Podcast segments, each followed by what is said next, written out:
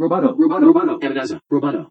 Damas y caballeros, bienvenidos a la edición del 2 de junio de Roboto News. Soy Natalia Arralde. Vamos con las noticias.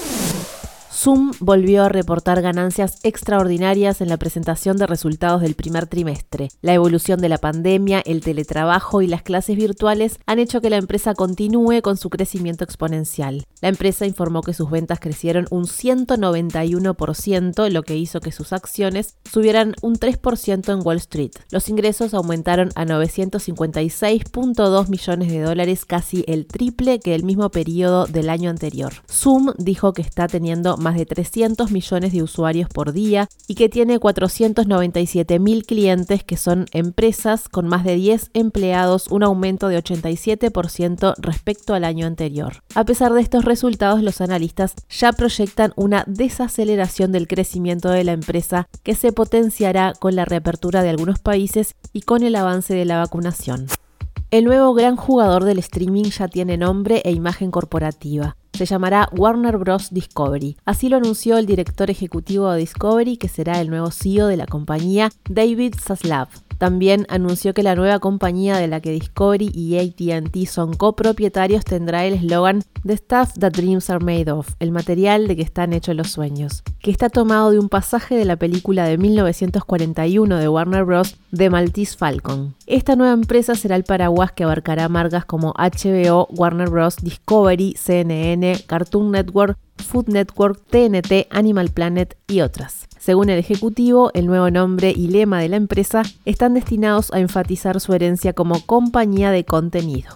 A medida que aumenta la escasez de chips, las 10 empresas fabricantes más grandes del mundo están ganando más dinero que nunca. Los ingresos totales trimestrales combinados de los creadores de chips aumentaron a un récord de 22.75 mil millones de dólares en el primer trimestre según TrendForce. Alrededor del 57% de los ingresos de la fundición de chips del mundo en el último trimestre fueron generados por un fabricante de chips taiwanés, Taiwan Semiconductor Manufacturing Corp.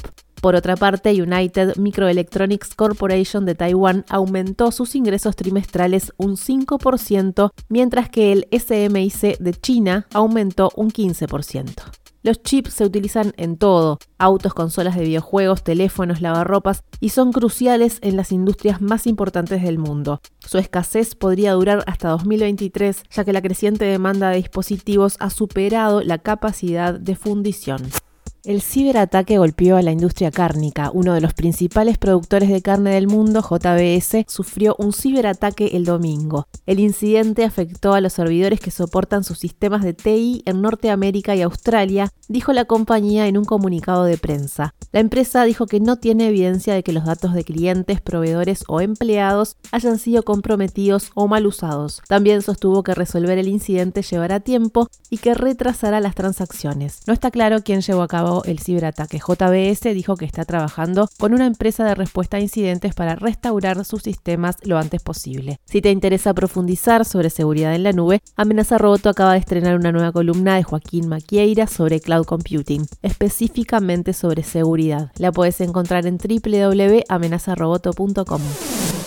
Roboto News es parte de Dovcast. Te invitamos a seguirnos en www.amenazaroboto.com, arroba amenazaroboto y facebook.com barra amenazaroboto. Roboto News.